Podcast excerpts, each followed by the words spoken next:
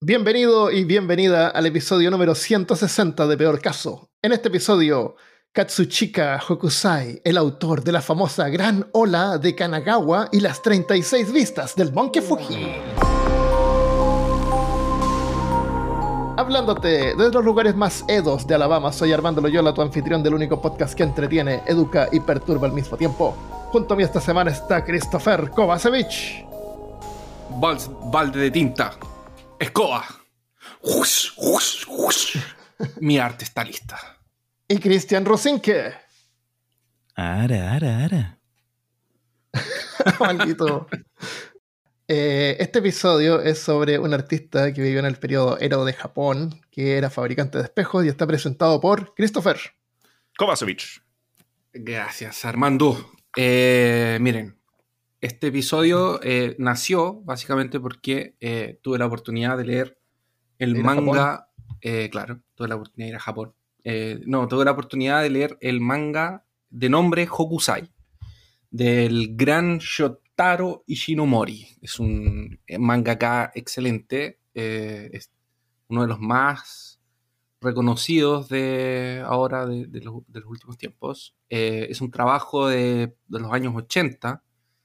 Una de sus publicaciones más eh, nuevas fue del 87 y ahora fue lanzado aquí en Brasil eh, por una editora, que es la misma que está sacando hartos trabajos de Junji Ito, eh, que se llama Oh. Pipoca y Nankin. Y tuve la oportunidad de leerlo. Es un. Es, es- es- es un libraco porque Sí, es un es una edición como. No es de lujo, pero tiene un papel más grueso, una gramatura más gruesa para que la tinta no se, no se traspase y no se pierda. No Y- eh, Mostrarnos unas, unas imágenes ahí. Sí, Oye, eh, estamos en audio igual, pero. um, Pero por lo eh, menos para que la gente Me gusta pueda- ese libro porque tiene tapa blanda. Los Sí, de Junji sí, Ito sí. solamente tienen tapa dura. sí, aquí lanzan gordos todo así en, también. en tapa, en tapa blanda justamente porque es más fácil manosearlos y no Sí, son tan pesados. Mm. Manos. Eh, manosear Oye, contrólate. Dentro de, de esta. Este, esta es una. Es un manga biografía. ¿Cómo se Ok. llama el autor de ese manga? Shotaro Ishino- Ishinomori. Shotaru Ishinomori. Yes. A ver, muéstrame la portada de nuevo. Vamos a poner en el- la portada ahí del Sí, para la portada, imagen del Cris sosteniendo el libro, como A ver, hiciste el con, otro el, lado. con el Cedric. el otro lado. Ah, era calvo. Ah, ya, ok. Ok. Y em, e- es, es una interpretación de la biografía de Hokusai eh, a través de los ojos de este mangaka. Y lo que hace es eh, darle personalidad al, al- que es como que el- el- la- cómo su imaginación se eh, representa a este, a este artista excéntrico, loco por el dibujo, eh, que es que, que es relativamente antiguo. O sea, estamos hablando de sus trabajos, son del, del siglo XVIII. Nace en el Oh. siglo XVII. Eh, entonces, eh, representa historias así como, eh, por ejemplo, cu- cuando conoce a una de sus esposas, estaba frustrado caminando por la calle, dice que tiene que hacerse un nuevo nombre y para eso necesita una nueva esposa. Entonces, le pregunta a mujeres que se encuentran aleatorias en la calle, así como, oye, ¿te quieres casar conmigo? ¿Te quieres casar conmigo? Y eh, obviamente ¿Alguna le decía que sí? La última le dice así como, o una, la tercera le dice así como, ay no, usted es un loco. Entonces le dice, ya está bien, no soy Hokusai, soy, y le da su seudónimo anterior, que era con el que era conocido en ese tiempo, eh, muy famoso, y ahí eh, ella dice, ay, usted es el gran artista, por favor, pínteme. Ahí van los dos y él la se pone como a dibujarla y terminan... eh, Como en porque Titanic. Es- claro, podría, eh, podría haber hecho como ese tipo que se sube al bus y dibuja a la gente que está al frente y después le pasa el dibujo. Sí, Claro. ¿Has visto eso- esos videos? no lo he visto, pero me lo imagino. En Evangelions hay, hay un tipo que hace eso. Y, y- y se representa como un hombre, mm, eh, bueno, empieza con- a los 42 años el, el manga, muestra ilustración, reinterpretaciones de ilustraciones hechas por el mangaka de obras de, de Hokusai. Y, y anécdotas como esta, o por ejemplo, Pero bueno, conoce con- y ahí se casa y todo el cuento. Después Ayot tiene otra esposa, que es una geisha, que él compra la libertad, Eh, después tiene otra esposa que se casa porque era, mm, era hija de un, de un sujeto con dinero y él necesitaba dinero en ese tiempo. Y lo que la característica de Hokusai, que la mayoría de la gente lo, lo va a reconocer, o, o- o su gran característica es que él se cambia de seudónimo cada vez que se cambia de estilo de arte. Y esto lo va a hacer por muchas veces. De hecho, Hokusai no fue el último que lo usó. Hokusai le duró hasta el ocho- 1814, que es cuando le da el seudónimo a uno de sus alumnos y él se cambia de seudónimo. Era O sea- conocido como. Era como Prince, así el, el artista conocido como Hokusai. Claro, es Pero como el, ¿Y, y Claro. por qué él se cambiaba de, de nombre? ¿Por qué él se cambiaba de, de- de seudónimo? Era porque él, eh, por lo menos lo que, lo que interpreta este manga, este mangaka, es eh, que él no quería que su fama precediera su trabajo. Entonces, por ejemplo, eh, hay una parte que él se cambia de seudónimo eh, a Hokusai y se presenta como Hokusai y el editor lo manda a ver un, un tipo que es un, eh, una de estas personas que hace eh, con agujitas eh, Eh, acupuntura. Aquí- esa. Y él está con un capitán holandés y un capitán y un, y un doctor francés, si no me engaño. Y lo que ellos querían era alguien que representase la cultura japonesa y las mujeres japonesas y todo lo que era Japón en, en algunos dibujos y ellos pudieran llevarse eso. Y cuando él se presenta como Hokusai, el, el tipo no lo reconoce, eh, le dice que no, que necesitan a alguien como más famoso, no sé qué, y le dice, ya, está bien. La verdad es que yo soy Hokusai ahora, pero antes yo era el otro. Y le Eh, dice su otro Oye, la, eh, ese es como. Es bueno porque así puedes saber si su arte es apreciado por, porque lo hizo él o porque es bueno. ¿Tú sabes que Stephen King hizo eso una vez? Escribió No un libro a nombre de otra persona. Con un seudónimo, sí, para ver si. Porque también pues, le estaba pasando lo mismo. Se está poniendo demasiado famoso y, y en los libros de él, el nombre de él es más grande que el título del libro. Sí. Mm, Y escribió un libro con otro nombre y, y fue así, ok. ok. No, no fue Stephen King, obviamente, igual el nombre como que, como que atrae. Ujú.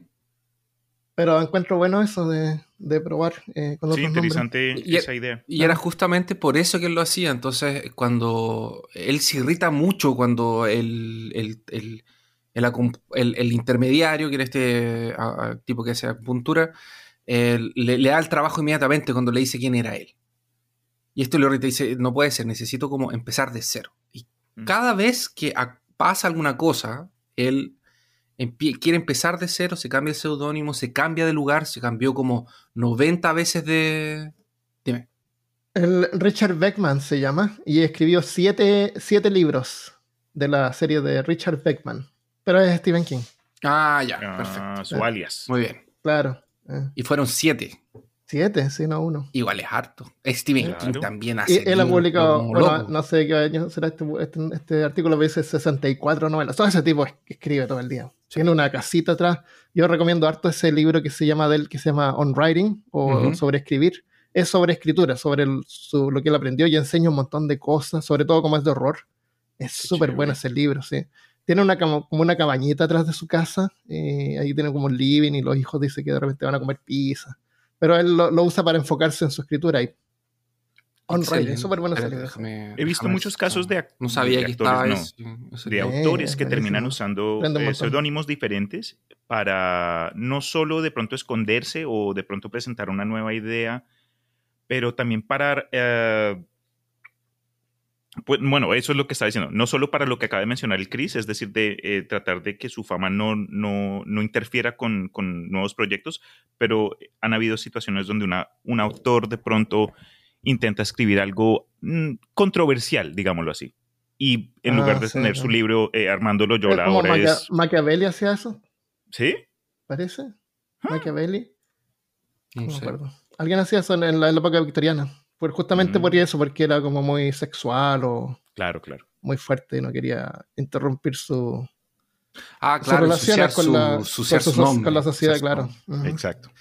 Eh, Hokusai.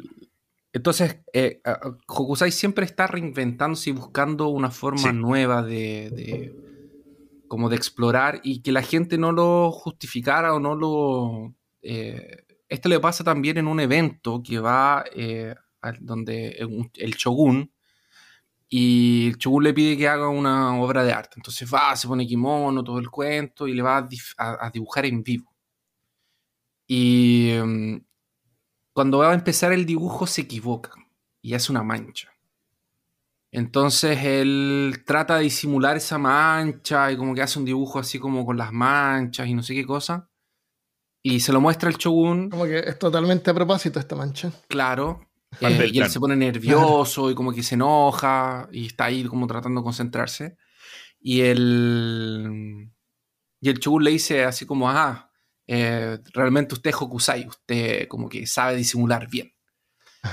Y ahí eh, no como, que, parece.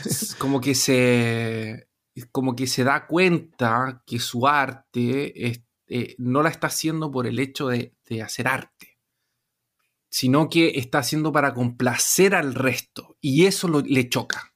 Como que perdió su rumbo. ah, Es como estoy haciendo esto para complacer. O sea, me puse nervioso y erré porque estoy enfrente del shogun cuando yo lo que debería estar haciendo es mi arte. Entonces, como Sí. dice, necesito empezar de nuevo. Y cuando empieza de nuevo, empieza de cero. Se cambia de casa, se va a otro lugar. Él tiene un amigo, esto es muy chistoso, porque tiene un amigo, un amigo que es escritor de poemas. ¿Qué Entonces, edad habrá tenido cuando se cambió a hacer cambió partido nuevo? ¿cómo? ¿Qué edad habrá. ¿qué edad habrá tenido, Cao? Arte varias veces, de nuevo. Él vive hasta Mm. los 90 años y partió muchas veces de nuevo. Wow. Yo voy a partir de nuevo, voy a hacer rap en vez de podcast.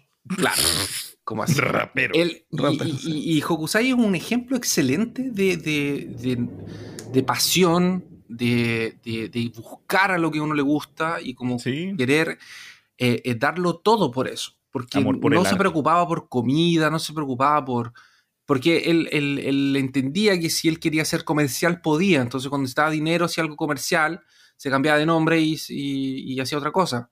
Ya. Entonces, eh, eh, eh, pero su pasión por, por dibujar y lo que él hizo durante su vida para reinventarse es Sí. realmente admirable. A mí, Definitivamente. a mí me gusta que también su arte estaba al alcance de la clase media. O de todos. Sí. Por, la, por el tipo de... de Y eso va a ser también eh, porque el sistema que estaban usando para recrear eh, los dibujos eh, se hizo más barato y, y permitía producciones a, a mayor escala. ¿Como réplicas? Eh, son como copias, entonces Él- hacía lo original y se copiaban, pero Ah, no era a mano. Sense, Pero no era original tampoco, era un- como una especie de tallado. en madera. Claro, exacto, Hacía como los moldes. Exacto. Hacía los moldes. No, o entonces sea, no existe como un original de, esa, de la ola. No está como la primera ola que él dibujó, no, eso no existe. Bueno, la primera ola que él imprimió, tal vez. Pero lo que pasa es que él hace los dibujos y después esto va, él, él vende su dibujo a una editorial y ellos hacen el traspaso. Ah, ok. Pero estás diciendo algo acerca de su amigo, el, poeta el, sí, el bueno, en fin, poeta. la, la cosa es que eh, ya voy a hablar un poco más de lo que Armando dijo de esta popularización de, de estas, porque al final termina siendo solo hojas, es una hoja, entonces es barato eh, eh, eh, y está al alcance de todos. Él, él él- él- trabaja ilustrando eh, poesía o ilustrando, él hace ilustraciones para libros, para, para, está como en esa etapa. Y, y tiene un colega que es eh, poeta, que es un poeta y que él solo quiere trabajar con Kusai. Solo que em, el- el- el- en un momento el dibujante ganaba menos que el poeta, porque el poeta tenía la escritura y el libro era del poeta y el dibujante ganaba menos. Mm. Entonces hay Es un un momento... adornillo, un adorno nomás. Es un adorno, exacto. Mm. Entonces, ¿qué es lo que hace Hokusai? Quiere hacer un libro al revés, donde lo más grande sea la pintura y lo más chico sea el poema, la descripción de la pintura, Sí, el texto. El texto. Entonces, esto es como casi como una protonovela gráfica. Y va con esta idea y el poeta, y ellos obviamente empiezan a negociar con la editora y la editora dice, no, le voy a pagar menos a uno, le voy a pagar más al otro. Pero en este tiempo, Hokusai estaba en la ruina, no tenía esposa, no tenía nada, se había ido a vivir a la casa del, del poeta.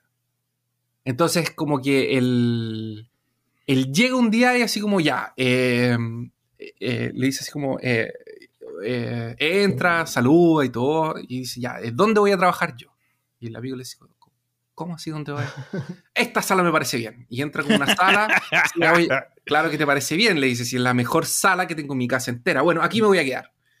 Y voy a necesitar un, un escritorio, porque no te puedo quitar tu escritorio, así que necesitamos un escritorio y tiene que ser un escritorio porque había un modelo de escritorio que tenía como una colchita abajo para abrigarse las piernas durante el invierno. Entonces le pide uno de esos. Entonces así como, oye, pero tú no estás pensando en dormir aquí, ¿verdad? Pero claro, voy a venir, me vengo a vivir aquí contigo porque es más fácil para que trabajemos juntos. Qué risa, acabas de decir, Oh, ¿tú qué está estás pensando? ¿No te vas a quedar a dormir acá? Claro que voy a vivir acá. Como, como que se escaló para la que cosa. trabajemos, es para que trabajemos juntos. Qué loco. Y le- oye, y le, le- le pide plata, le pide los, los kimonos para irse, porque aparte que eh, es, es como súper es como súper caliente. Entonces como que Uh. le gusta irse a los barrios donde las geichas siempre está como teniendo Como relaciones con hartas mujeres. Es como súper como, en ese sentido como que lo representan como alguien como súper eh, como Sediento. claro, sediento, así como que de- y, siempre- y- y claro, por las- como en un periodo de su vida también dibujó eh, cosas eróticas. De hecho, uno Oh. de sus grandes, eh, eh, hay un, hay uno que es eh, una mujer, una geisha con dos pulpos, que es de esa época, que la hizo él. visto. Ese es de él. Wow. Eh, Entonces, eh, esas, esas cosas como eróticas, ese trabajo erótico era conocido como en los bajos mundos, una cosa así. Entonces él tiene como esta geisha que se enamora de él y que después él termina comprando la libertad y que tiene hartos hijos. eh, es la... la- eh, lo conoce por ese trabajo, por el trabajo de... de- de- de- de- de- entonces lo, lo representan como un hombre como viril, así como viril era la palabra que estaba buscando. Vale. como impetuoso, viril y todo el tema. Y como muy...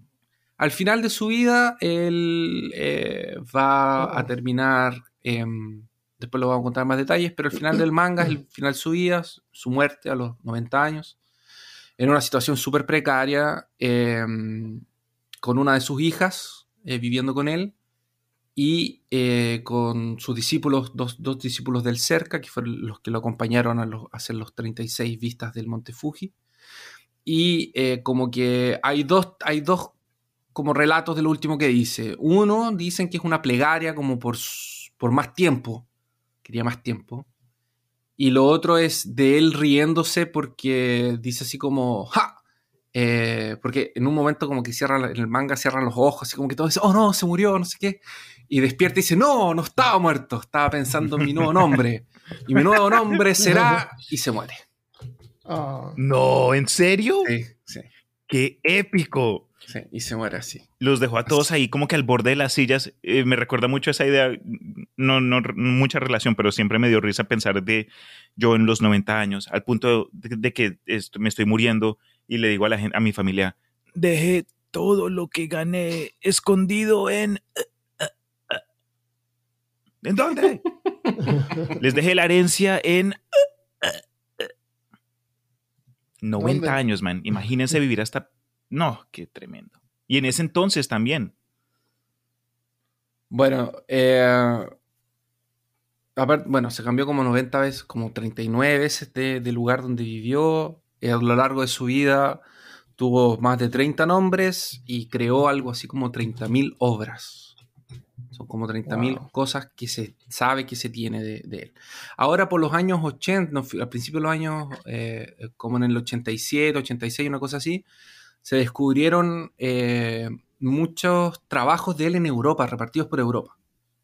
Em, y esto era como que en el- de alguna forma eh, quiere decir que él fue un, un- artista de renombre mundial, a pesar de las dificultades que tuvo en ese tiempo por, eh, por estar en Japón y Japón estar cerrado durante el periodo de tiempo en que él vivió. Em, y influenció mucha gente en Europa. había como una. había como una mm, especie como de aprecio, como de fanatismo por el arte japonés eh, durante la época eh, del, del, del 1850 por ahí. Japonificación, precisamente. Japonificación, una cosa así. No, Y- japonificación es cuando la pintura se, se encurva, se convierte en jabón. El jabón. ah, no, esa es saponificación. sí, cuando la pintura vieja se empieza como a curvar, Es- eso es saponificación. no es japonificación. No. Em, entonces es, una persona que, bueno, de alguna forma puedes verlo como pucha que lata, que, todo esto que era culturalmente de Japón se perdió y está como en, en, Europa repartido. Pero por otro lado, quiere decir que Hokusai fue un artista de. Es todavía, pero en su momento fue de, de renombre mundial. O sea, había gente en Europa que lo conocía. O sea, que sus trabajos estaban dando vueltas por ahí. Entonces es una. es, es es, algo increíble, es un mérito que él no pudo, obviamente, como la mayoría de los artistas, en vida no pudo disfrutar de eso, pero su legado es, eh, es impresionante. De hecho, hay grandes eh, reconocidos artistas que ahora no me voy a acordar de los nombres porque no los anoté, obviamente, porque en ese minuto no me pareció importante. de que se influenciaron por su trabajo y también le abrió las puertas a otros artistas japoneses en su mismo estilo para que entraran también en Europa. Entonces, una cosa que se ve influenciado en trabajos europeos, franceses, alemanes. Me imagino yo, Chris, que como en ese momento Japón era un, país aislacionista, aislado, como habías mencionado, que de pronto eh, sus obras de arte que se repartieron por Europa fue por medio de, los holandeses o y contrabando, porque en ese entonces creo que el único país que Japón estaba aprobado de, pues, de hacer intercambios, el único país que estaba eh, legalmente em, posicionado para entrar a Japón era, era Holanda. Ellos, Holanda y China. Holanda y China. Pero de, Europa solo era Alemania, Alemania también. Después. Después. Porque cuando ya entra. Bueno, en fin, eso sí es, es otro lío, pero wow. Sí. Bueno, entonces, eh, su obra obviamente más conocida, o lo que todo el mundo de alguna forma, bueno, todos hemos visto obras de Hokusai en algún momento, pero lo que todo el mundo ha visto alguna vez es la gran ola o la gran eh, ola sobre Kanagawa. Eh, que es parte de este gran compilado que es las 36 vistas del monte Fuji. Ahora, él tenía una, visión de vida en, que su expectativa era llegar a los 110 años. Entonces, cuando él tenía 70, no se sentía viejo, él, él, siempre se proyectaba, decía, bueno, cuando tenga 80 voy a ser mejor, cuando tenga 90 voy a abrir mis ojos para no sé qué, cuando tenga 100 voy a lograr esto. Entonces, él quería, su sueño siempre fue como la inmortalidad, como vivir muchos, muchos, muchos años. Él nace eh, aproximadamente en 1760 en Edo, que Edo es lo que hoy en día conocemos como Tokio, eh, con el nombre de Kawamora Tokitaru. Durante el periodo de vida de Hokusai, eh, mientras él estaba vivo, Japón se había cerrado para el exterior incluso había baneado los, el cristianismo en general, había hecho como una limpia y eran estrictos con la inmigración, con la emigración y eh, de hecho solamente tenían comercio con China, como dije, y Holanda, que era en ese tiempo, o sea, en inglés es Netherlands. Eh, de hecho, había pena de muerte para la inmigración y la inmigración. Em, esto hizo que Japón parara de ver las cosas europeas y de fuera del mundo y se volviera a colocar la vista eh, hacia adentro de Japón.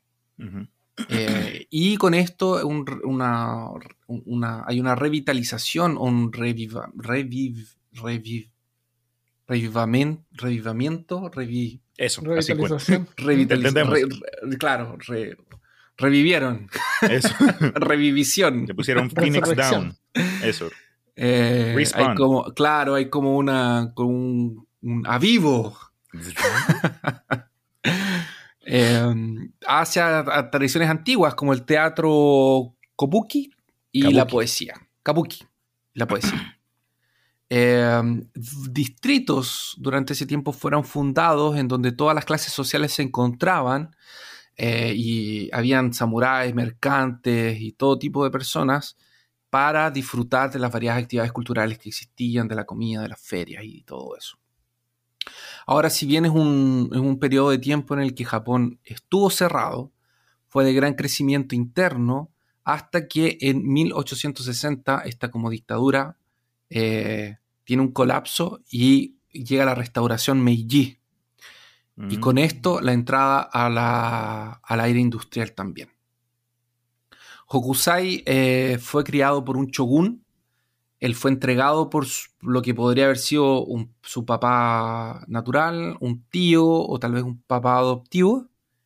Eh, esto era una costumbre. eh, su papá tenía una, una imprenta, si no me engaño. O su familia tenía un negocio de imprenta o tenía un negocio de...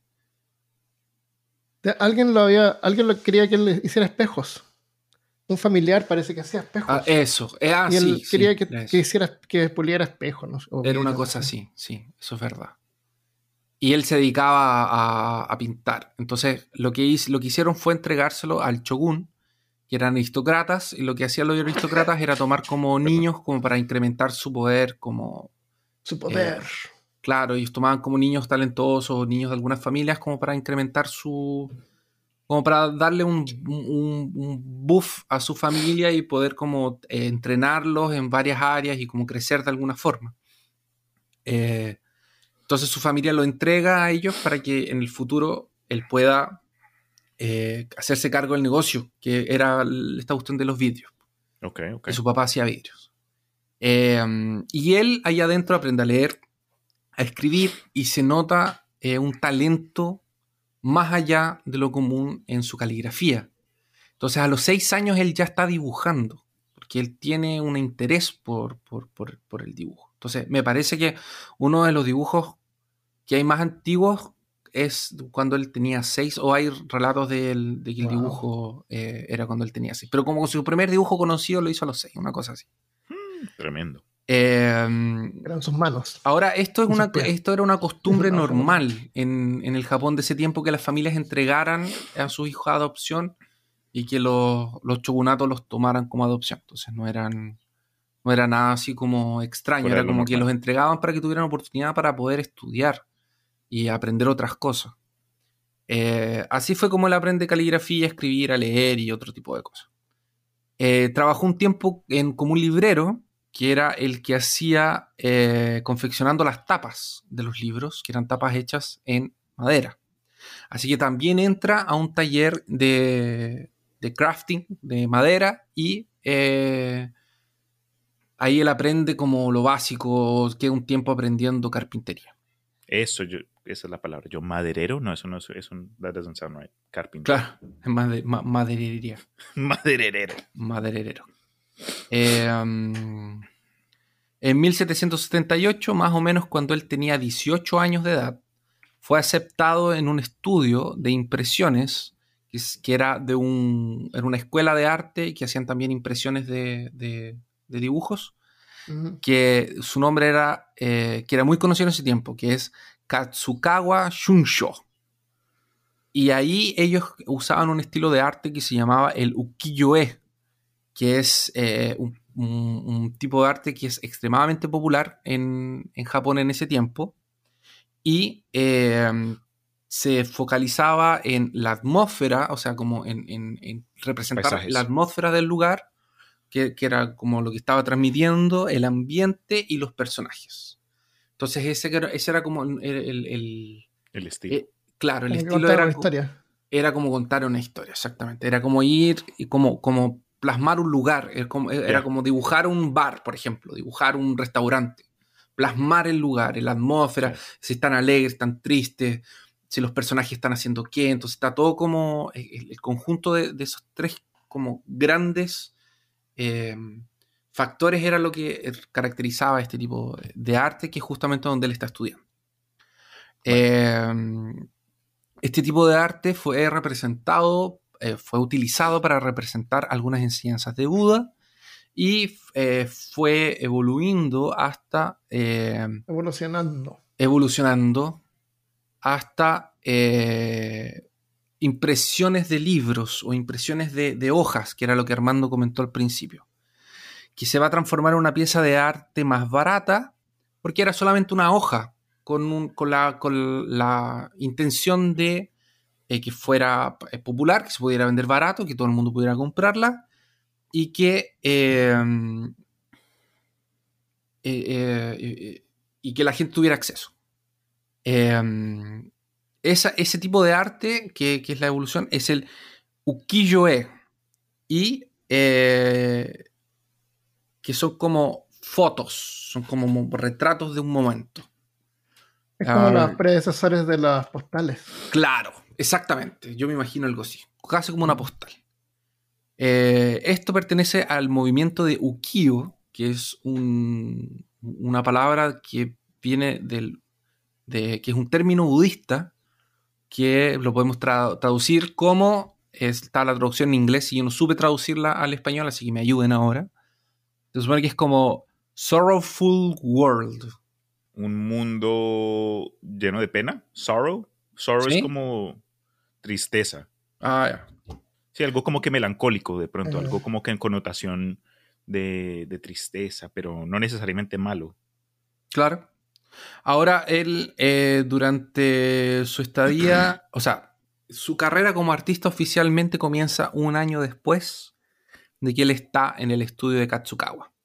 Eh, y esto es marcado por la publicación de su primera, de su primera obra, que es una serie de relatos de, o sea, relatos, una serie de retratos de actores kabuki.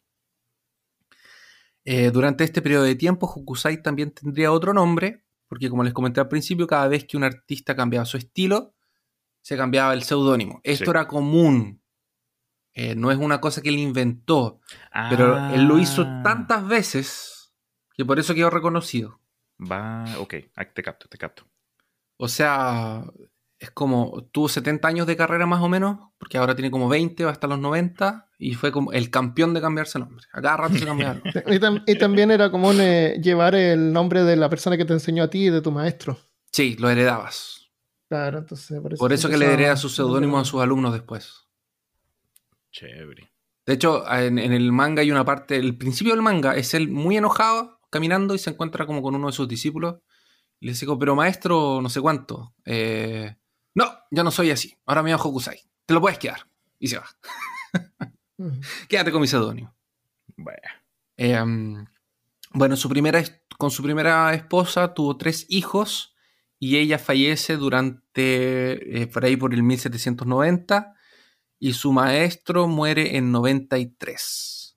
Así que cuando su maestro muere, el, como el discípulo principal o el, el- el capitán de los discípulos, que es el que va a heredar el nombre del maestro y, y va a heredar todo lo que va a continuar como con la escuela, decide expulsar a Hokusai. La pregunta es, Oh. ¿por qué lo expulsa? drama. Dicen que Hokusai, al mismo tiempo que estaba en esa escuela trabajando, estaba aprendiendo con la escuela rival. Había ido como a hacer algunas clases allá. Estaba como entrenando con ellos, algo así. No sé si es verdad, no se sabe si es verdad, pero es uno de los motivos por los que tal vez ahora no sabemos si Hokusai realmente estaba haciendo eso o no. Eh, Rumores. pero esto, le- para Hokusai, en vez de ser un- una derrota o algo que lo, lo haga sentirse como mal o una cosa así, lo que hace al contrario es eh, revitalizarlo y como él se da cuenta de que en ese lugar él solamente estaba haciendo dibujos de geishas de moda, eh, sumos y actores de kabuki. Y, y- y él se da cuenta que esta es la oportunidad que él tiene para parar de producir eso e ir a, pro- a- a buscar como su sello, su arte, Sí, sí, sí. como empezar de nuevo. Eh, entonces, en vez de, de derrotarse, en vez de, de tirarse al suelo, en vez de llorar, en vez de como ser el fin de su carrera artista, como le había hecho, le habría pasado a muchos otros, Okusai eh, toma esta oportunidad y se lanza al mundo, a trabajar solo, sin representar ningún atelier, ni ninguna librería, ni ninguna editorial. Él se va Mm. solo contra el mundo. Obviamente esto lo va a llevar por un periodo de pobreza absur- absurda, eh, y así tiene momentos de mucha riqueza, mucha fama, y tiene momentos de pobreza, y tiene momentos de mucha riqueza y mucha pobreza, y así va. Generalmente cuando llega la pobreza es cuando se divorcia y después encuentra a otra mujer y así. Contra mujeres ricas. Sí, una vez que devuelve la Sugar esposa, mamas. parece que va y la devuelve, algo así, porque estaba muy ¿Baila sola. devuelve? Sí. Acá tengo el recibo, señor. No, no, no, esto no sí, sirvió. no, no. Eh, Como dentro de los 90 días. ¿Qué? Durante el siglo XVIII se casó de nuevo, tuvo dos hijos y estaba trabajando de forma independiente. Comenzó a tener sus propios esclavos, o sea, sus propios alumnos. Y- Asistentes, y en- digo, perdón. asistentes. y en ese momento adopta el nombre de Hokusai, que quiere decir estudio del norte, y es un tributo a la deidad budista de la estrella del norte. Eh, trabajaba sin descanso deidad día y noche. budista, esas dos palabras no van juntas. Pues. ¿No? No, pues si los budistas no tienen dioses. Deidad budista de la estrella del norte, dijiste. Sí. ¿O será que es- era la deidad budista? No sé, a lo mejor es un- a lo mejor la estrella del norte también. Normal. Puede ser. Puede ser que nos vaya juntos. Ahora que lo dices, Mm. puede, Si no, puedes, puede estar. Sí, puede ser que no sea deidad. Y yo lo puse así como porque. Dos- se me ocurrió diosa- que era hay una buena diosa, idea. Acá veo una diosa de la estrella del norte. Y tiene cara de japonesa. ¿No es Feast of the North Los Star? chintos tampoco tienen dioses. Los chintos. ¿Chintoísta? Chin- Porque chintoísta. esa es la otra, la otra religión que hay en Japón, ¿no? Es como que los espíritus están en las cosas, ¿o no? Sí, es como que una versión de chamanismo donde se le atribuyen es, eh, vida a, a cosas como el río, la piedra, precisa, eh, el árbol, mi sombrilla, tu chancla. Toumu, la diosa de la estrella del norte. Ok, dale nomás, si no, no importa. Eh, Toumu- Estoy viendo de dónde proviene esta diosa. Dale, súper bien. Ahí me, me lo no- nos avisa. Ah, tao, taoísta. Ah, es Tao. taoísta. Taoísta, Ah. sí. Es taoísta. ¿El taoísmo ser. no vino de China? Puede ser que dijo ta- una deidad taoísta y Sí, yo me. Mm, yo me le escuché budista. Eso no, es taoísta. Pero acá para eso es que estamos teniendo la conversación, ¿no? Ahí aprendemos, ahí rebuscamos. Y evitamos que nos manden emails. Exactamente. Eh, corrección, chicos, Ay, de peor caso.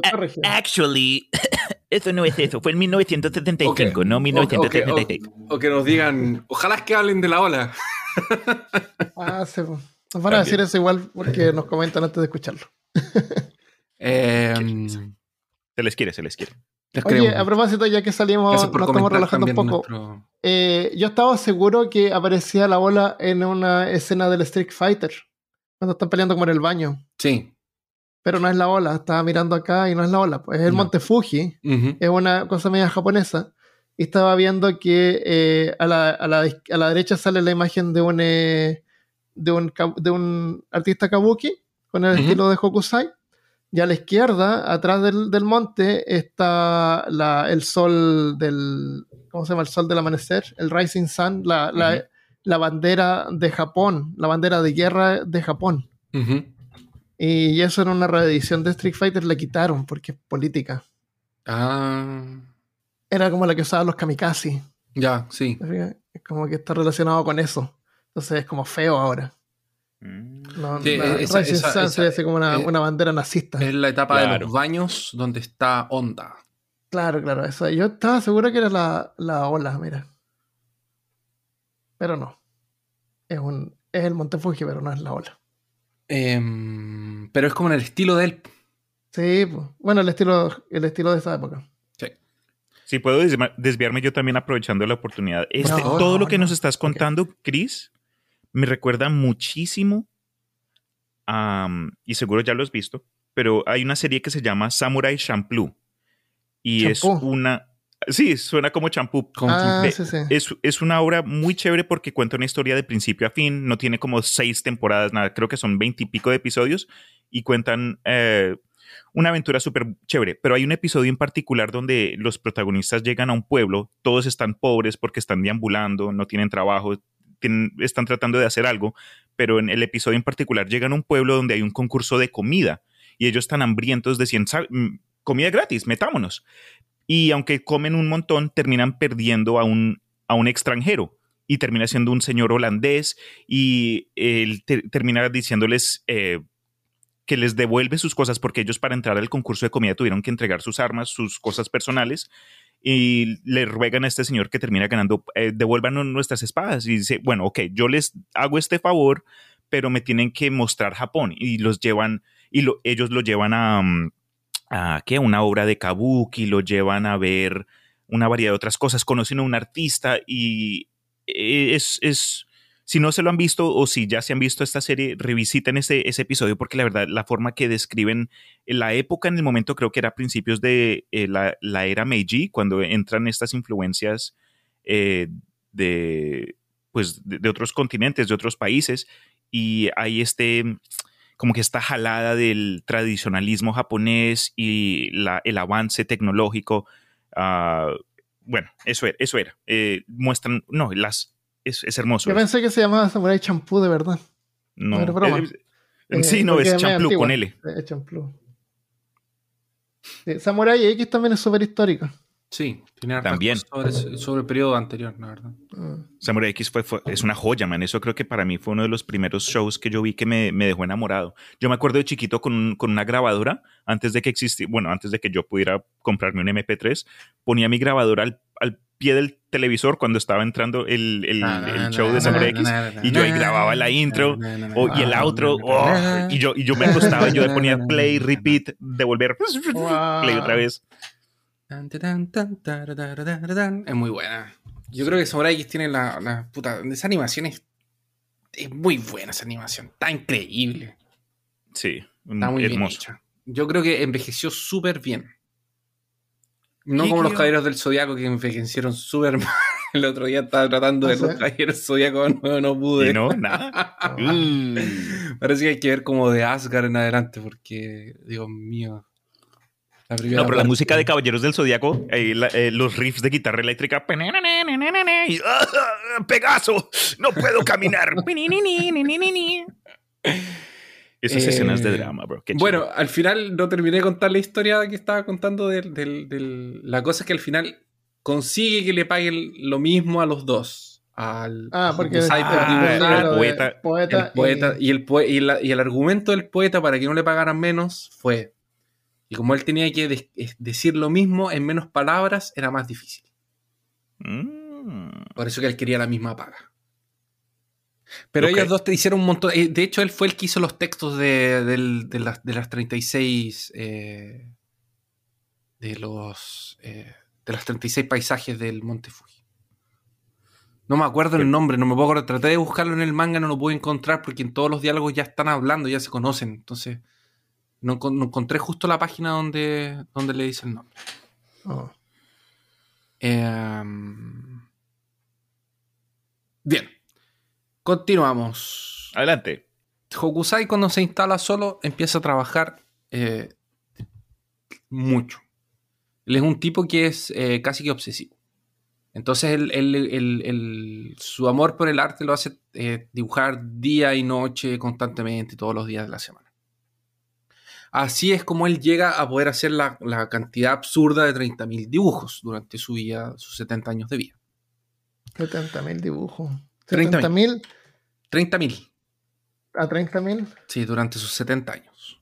Eh, 70, espera, espera, espera, espera. Dividido en 70. Son 428 dibujos al, al, año. O sea, como un dibujo, al, más de un dibujo al día. Claro, como un dibujo y medio. O sea, habían días que hacía dos o tres porque, bueno, o más. Bueno, es que esos fueron los, los, trabajos publicados. O sea, hay También. cosas que él hizo que no publicó. Ahora, no lo quiero desmerecer, pero los trabajos algunos son súper simples. Pero algunos son súper intrincados. Sí. Entonces, no, sí, hay de todo. Como de todo. Sí. todo. Es como dependía como del, del cliente, no sé, de, de lo, para qué lo quiera. Eh, los dibujos de él de la naturaleza que le encargaban son fenomenales. Cuando él hace como escarabajitos y cangrejitos. Esos como trabajos de representación de animales son pero impresionantes, impresionantes, realmente. Son muy buenos. Son como súper realistas, están, no, están súper... Él, tenía, era un artista así realmente diferencial, diferenciado. Eh, bueno, muchos de sus trabajos se perdieron en un incendio de 1830, luego de que eh, su barrio eh, se incendiara entero. O sea, como que fue un incendio que empezó en una casa y como todas las casas eran de papel, mm. se, se, quemaron todas. Y su casa estaba llena de papel, así que se quemó todo también. Y lo que él hacía también era de papel. Exactamente. Así que después de que él, después de que él, eh, después de ese incendio, él tenía un ritual de exorcismo todos los días cuando empezaba su, su rutina. Que era dibujar un Ah. dragón o un león chino en una hoja de papel, lo arrugaba y lo tiraba por la ventana. Y ese era su. Ah, Así que, t- ¿viste? Entonces ahí hay, ahí- ahí hay más un dibujo por día que le hacía. Claro. Uno extra. Exactamente. Eh, ahora, una persona que trabaja tanto, ustedes se imaginarán, no tiene tiempo para limpiar. Porque está todo el día trabajando, entonces no limpia, no, no hace orden y Ah, todo era eso. Cochinito. Era cochinito. Era como labor. Eh, entonces, eh, él dejaba que su estudio se transformara en un chiquero. Hasta el punto de que él mismo no podía soportar el desorden y el acúmulo de, de basura y, y de cosas. Y cuando llegaba a este punto insoportable, lo que él hacía era cambiarse el lugar. Empezaba de nuevo. No limpiaba, Se iba a otro estudio. No, hermano. En vez de lavarse la ropa, compraba ropa nueva. Así que, exactamente, se iba a otro estudio. Así que por eso que se mudó algo así como 93 veces de estudio. Hokusai también hacía demostraciones públicas, en donde pintaba con tarros de tinta y grandes brochas que parecían escobas. Eh, en pedazos de papel gigante o en pedazos de. o en el. o en el suelo. en- me imagino que en, en tela, en cosas así. Em, y en una competición que había eh, una vez para los Shogun, una demostración, competencia entre varios artistas, lo que él hace es agarrar un pedazo de tela de papel, lo pone en el suelo, toma una de estas brochas, hace una línea de un extremo al otro en azul, y después toma unas gallinas, les pinta las patas de color rojo y las persigue por arriba del papel. Las gallinas van dejando así, chuc, chuc, chuc, se van, se van arrancando de él y van pasando por arriba del... Arte. Y eso de ahí era el, el río con hojas eh, cayendo. Ah, Y después de esta demostración de arte, ganó obviamente el concurso. soy artista. Así que con eso ganó, porque sorprendió a todos con su creatividad y, y su Claro. poder. Wow. Me lo imagino como un, como un, casi como un, una pelea así como de Foot Wars, pero era así como. Y ahora las gallinas. Joder, de gallina. ¿Qué hubiese hecho si no, hubiese, si no ¡oh! tenían gallinas? No sé, de haber llevado las gallinas él. Uf, Ya lo debe haber pensado eso, debe haberlo entrenado. Ya, ya lo a habrá- ver si la- eso ya lo sí, habrá hecho. Gallinas entrenadas. Oye, él- no, él, ya- él ya debe haber pro- Ya lo eso no lo, no lo pensó en el momento. Él lo programado y visto cómo era. A ver si. Y La gallinas gente no ahí se- viéndolo Y llegar. gallinas con que no se iban a ir. Exacto. Gallinas que no se fueran, claro. que no volaran. Eh, ah, otra curiosidad que casi como eh, que en 1810 le cayó un rayo. sí. ¿Le dio un rayo le pegó un rayo, pero no le pasó Wow. nada. Está, está bien, está bien. Pasa. Estaba bien. Pobre tipo. Eh, durante. eh, ah, durante un tiempo también dibujó chunga, que son las artes eróticas. Oh. El nombre de las ¿Serían artes el, predece- el predecedor del hentai? Tal el vez, chunga? puede ser. Ah, chévere. Eh, paisajes rurales como puentes y lo que se conocía como. Lo que se conocía más eran sus retratos de la naturaleza y de animales. Eh, de hecho, si buscan, busquen Hokusai y hay un par de pinturas del de cangrejitos, como decía yo, que son tan súper bonitas. Cangrejitos. Durante el periodo en Japón, que se había cerrado, eh, durante este periodo de Japón se había cerrado, ¿verdad? Entonces, eh, llegaban algunas, eh, algunos como engravings, que son estas, eh, esta técnica del, del metal que se talla y se hace un... Parece que ese Sí. es el engraving, estoy, Ujú. estoy 90% seguro, que venían de Francia y de Alemania. Y esto también termina influenciando a, a, a- a los artistas en Japón y lo que hace es- y lo que hacen es crear un subgénero llamado de ukié que eran como las ediciones limitadas de nuestros hoy en día super eh, cómics que son eh, libros ilustrados o encargos de, de- o, o- o para feriados y cosas especiales como ilustraciones diferentes con texto o ediciones de libros ilustrados y cosas así. Son como, eran como ediciones de coleccionador, como ediciones especiales, así como, ya están los Ah. poemas de Juanito Pérez. Ah, pero la edición ilustrada por... Es como el Hobbit ilustrado, como el Señor de los Anillos ilustrado. Yo tengo libros de Lovecraft con, con portadas de Giger. ¿Cachai? Es como eso. Es como... y le deben haber o sea, pagado a bueno, Giger. Esa Por es la portada, pero Claro. esto eran como ilustraciones adentro. Es como el Hobbit ilustrado, pues como el, el- el- el Señor de los Anillos ilustrado, donde agarran a estos artistas eh, de gran renombre que tienen que ver con, no, con Love, con, Love, con, con Tolkien y eh, los Ahora Lovecraft es más difícil dibujarlo porque son innominables, Claro. indescriptibles, abominables. Son excusas nomás. Hermano. Eh, también tenía un gran interés por hacer estas novelas gráficas. Le voy a poner novelas gráficas para que se entienda, pero no son las novelas gráficas como la de hoy en día. O sea, no es un 300 de Novelas Frank Miller. gráficas. Es otra, es- exactamente. Son como novelas con dibujos. Eh, um, Oye, y bueno, sí. también va a hacer muchos manuales de dibujo que Mm. realmente son manuales así para aprender bien. O sea, si tú miras un par de imágenes, ves que están los trazos del perrito, el círculo. Eh, Hay una técnica por detrás de lo que hace, no es solamente como talento de, ay, yo voy a dibujar así, sino que hay proporciones, hay ideas de, de- de formas geométricas dentro del... Como, como hoy en día cuando vemos como la gente que hace cursos de, di- de dibujo, así como ya, Ajá. una bolita, hay una Sí. línea al medio para los ojos, no sé, qué, ya, es como Y después tipo sale de- el tremendo caballo. Claro, pues un caballo increíble. Eh, pero sí, hacía manuales de dibujo también para, pa- para gente. Y, em, y claro, y con todo Bob- esto Bob lo que hace. Pero sin pelo, porque era calvo. Claro. Entre, entre, las, eh, entre las- los dibujos eróticos, entre los manuales, entre la- las novelas gráficas, todo eso, eh, puede como hacer eh, juntar los recursos necesarios, tanto de materiales como dinero y todo, para lanzar su primer su primera colección personal en dos volúmenes, Oh, que se titula Hokusai Manga. Y este Hokusai Manga no es el, el- el manga que nosotros conocemos hoy en día como de Attack on Titan, como Slam Dunk, no, no es exactamente eso, sino que sería como un proto cómic en donde pasaba más o menos lo que yo les contaba, donde había un texto pequeño y una gran ilustración. Ese era su proyecto personal. Darle importancia al dibujo y no al texto, como se hacía antiguamente.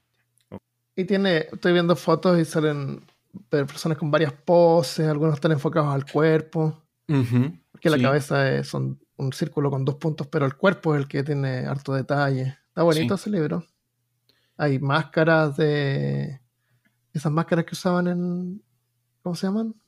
Eh, que usaban los, eh, los kabuki. Sí, las máscaras de teatro. Eh, en 1850, cuando Japón empezó a levantar sus restricciones de comercio, esto este, este, este, mm, y empezó como a, a dejar entrar gente. Él ya estaba muerto en ese tiempo, pero su Oh. trabajo comenzó a salir, comenzó a ser como, empe- empezaron a llegar a, a otro- a otros artistas. Él muere en 49. Eh, y fue con esta abertura del de 1850 cuando llega a las manos de un francés llamado de Félix Braguermont. Eh, obtiene una copia del manga Hokusai y lo comparte con su círculo. Esto le abre las puertas a otros artistas japoneses eh, y, eh, con sus ilustraciones y terminan influenciando a artistas europeos también. Eh, que es justamente este tiempo en el que hay una japonización, japoni- japonización Esa palabra es mejor, japonización. del, del arte. No, así pues, en vez de ja- saponifica. Ah, yo dije Sí, saponificación. entonces es japonización. Eh, Japonización. y bueno, y, y la característica de este, de este manga es que era barato, era accesible y era una forma de entretenimiento para todos. Entonces Todas. deja de ser eso, deja de ser eh, algo exclusivo para quien tenía dinero y era como súper, súper, duper, hiper aristócrata, y sino que empieza a bajar y empieza a popularizarse y la gente tiene acceso a, a esto también. Eh, al final de su vida, durante sus últimos años, Hokusai perdió su segunda esposa, de nuevo, pero tuvo más, pero eh, pierde, pierde otra esposa. Eh, le da un ataque al corazón. Tenía un hijo adoptivo de un shogun en su casa aprendiendo, pero muere, entonces deja de llegarle ese dinero porque él recibe una mesada por tener al hijo eh, siendo entrenado. No era hijo de él, era, era hijo del shogun. Pero se le murió el. el- Se murió, entonces se le acabó ese ingreso. Y además de eso, tiene que asumir las deudas de un nieto que había hecho jugando. Entonces tiene que asumir las deudas de él, recibirlo él y a su y a la mujer de él. Y es chistoso porque, o sea, no es chistoso, pero está en el manga esa parte. Que él llega donde la. er- es- ¿Se acuerdan que les dije que hay una hija que se separa, que se va de la casa, se va de. Él tiene una hija que se separa porque estaba en un matrimonio medio abusivo, no sé qué, y se arranca del, del esposo y se va a vivir con el papá, con Hokusai. Con Hokusai, ok. Y se transforma como en su asistente, le prepara las cosas, le ayuda. Este, este periodo es como de pobreza de Hokusai. Y, eh, y Hokusai está solo, no, está, no, no tiene esposa en ese momento. Y llega el hijo con su eh, mujer endeudado a pedirle plata a la mamá y la mamá no tiene plata. Y Hokusai eh, lo que hacen es como, según lo que pasa en el manga, la mujer de este tipo seduce a Hokusai. Y Hokusai cuando la va como a, a amar, cuando están a punto de entrar al, al- al- al contexto del- de, de ya más eh, í- entra el, el- el nieto y le dice, oh, pero mira cómo eres tú, un viejo pervertido, te quieres, con- Viejo quieres verde. agarrarte a mi esposa, no tienes vergüenza, no sé qué, y así al final el viejo termina asumiendo las deudas de... Porque, ¿qué es lo- qué- qué es lo- ¿cuál era la idea? La idea era que el Hokusai hiciera le hiciera unos dibujos al nieto para que el nieto pudiera venderlos y poder pagar sus deudas. Eso era lo que cuenta el manga, esa es la historia que cuenta el manga.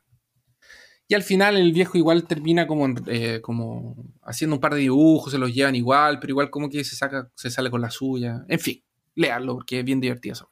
Ok, ok. Em, así que eh, esta hija que le va a hacer de asistente, también hay algunos trabajos de ella que se conocen. Eh, ella también fue una artista así como bien... Tenía talento, pero no, no, no- nunca tuvo como carrera. Parece que se dedicó solamente a ayudarle a él. Eh, pasó por millones de etapas de pobreza, como les dije todo el, el- episodio. Pero siempre con esta mentalidad de querer encontrar como su arte y cambiar y, y crecer y, y ser mejor. Eh, fue durante sus años de fue durante los eh, cuando él tenía como 70 años en ese periodo de tiempo entre 1830 y 32 que él crearía como la obra máxima que se le conoce que son las 36 vistas del monte Fuji para esto él va a viajar por el monte con sus dos asistentes parando para eh, eh, Hacer bosquejo. hacer bosquejos y, y dibujos. Y en un Vaya. momento los, los asistentes le van a, a- a cuestionar, así como, oye, pero Hokusai, ¿cómo vamos a hacer 36 dibujos si el monte Fuji todo el mundo lo dibuja y es el mismo? ¿Y cómo vaya a hacer 36 esquemas de esto? Y él dice, les dice así como, ah, pero ustedes son ciegos, porque no están viendo que el monte aquí es una visión. Si nos paramos allá, hay otra visión. Y hay otro detalle aquí. Y está pasando esto hoy día. Y mañana va a pasar otra cosa. Y allá abajo hay gente. Y aquí hay gente trabajando. Y en un momento del año los árboles están así. Y en otro momento está así. Y la luz llega aquí. Entonces, como que hay, eh, él tiene como esta, como esta interpretación de las cosas que va más allá de, de- de simplemente de- como de lo comercial.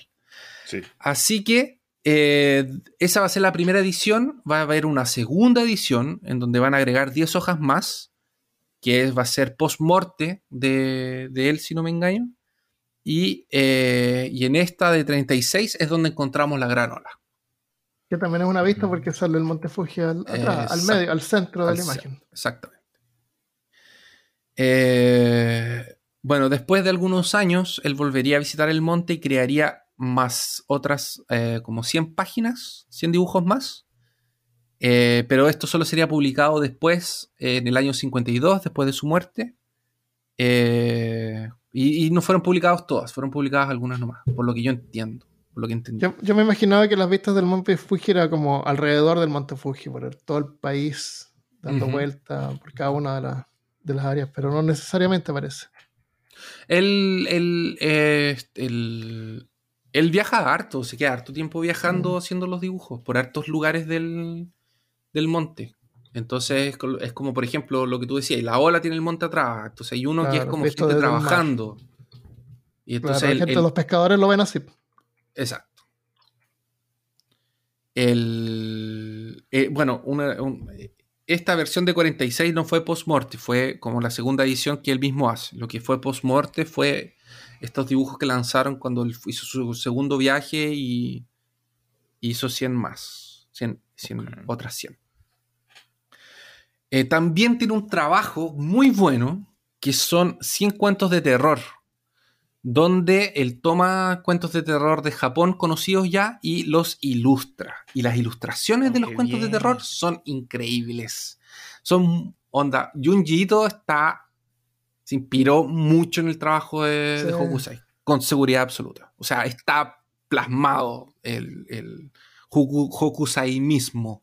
Se supone que es durante el periodo de tiempo donde está con la con este, con este nieto que le quiere quitar como los dibujos para venderlos. Ajá. Entonces él quiere como que le dibuje una geisha, como que le haga unas cosas eróticas, una cosa así. Quiere, porque es conocido como por eso, para poder venderlos. Y todo lo que él le hace son estas cosas de terror. Empieza a hacer como estos dibujos de terror. Esto es lo que sale, por ejemplo, en el manga. No necesariamente fue así, pero la interpretación de él. Ah, mira, aquí hay otro. Ese también es buenísimo. No, es como una anciana huesuda. Sí, es como un demonio. Son demonios, espíritus y fantasmas, básicamente. Su último trabajo con- publicado, con- no es el último, pero su último trabajo eh, que se considera son los 100 poemas explicados por una enfermera. Que no es más Así que sí, nada. Ese es el título del libro. Ese es el título. del 100 poemas Explicados por una- por una enfermera. Sí. What? Parece que se llama así. O por lo menos yo lo traduje así. Porque es A Hundred Poems Explained by a Nurse. Una cosa así. Sí, perfecto. que no es más que nada que poemas, imágenes comentadas por alguien que no entiende mucho del tema. Entonces, como una cosa media cómica. Son como comentarios así como. Sí, chévere la idea. Eh, Hokusai no alcanzó a terminar esta obra y murió cerca de sus 90 años. Oh. Eh, ¿De qué- de qué murió? Sí, se De sabe. viejo. De viejo. Ah, natural. En algún momento le dio un ataque al corazón también, pero pasó bien. No- Sí, sí, sí. Puede que le dio el ataque, después de un tiempo se recuperó y volvió a, a dibujar. En su túmulo se puede leer las palabras eh, de el En su tumba. viejo loco, eso, en su túmulo, en su túmulo, en su tumba. es como el, el viejo, eh, es un, un hombre viejo loco por pintar.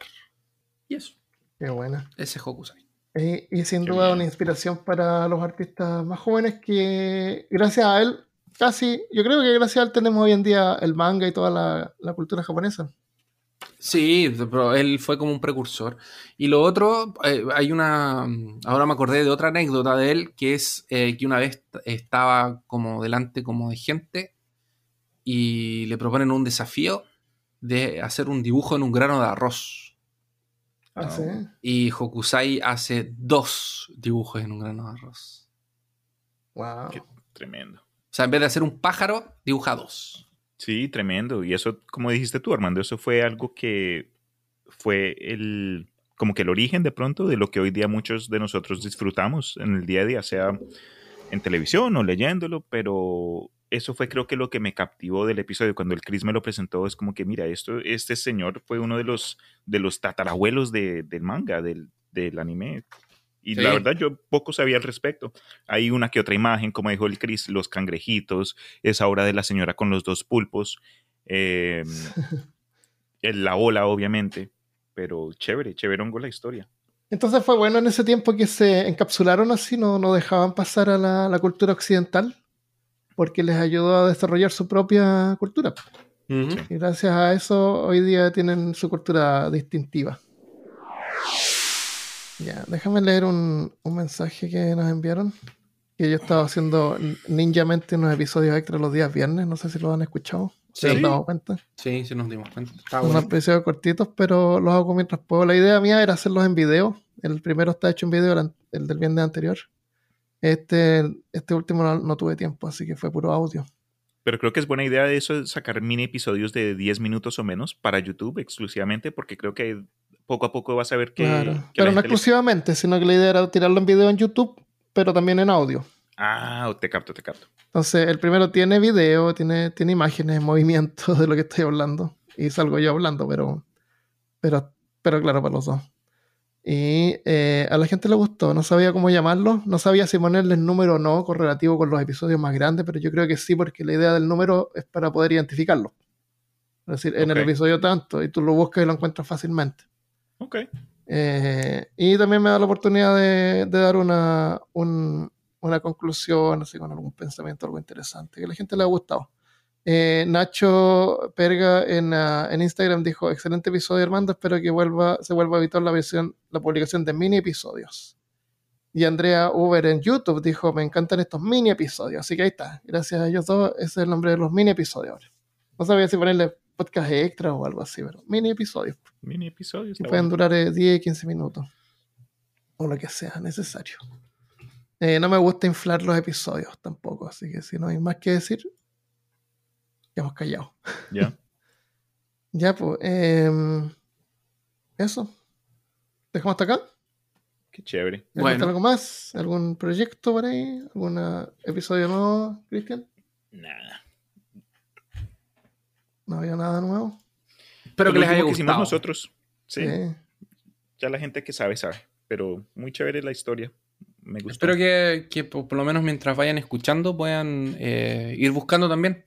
Eso, una, es un- una googleada, una googleada para que. Ah, Vayan interac- medio que interactivo. Claro. Sí. Vamos buscando las cosas.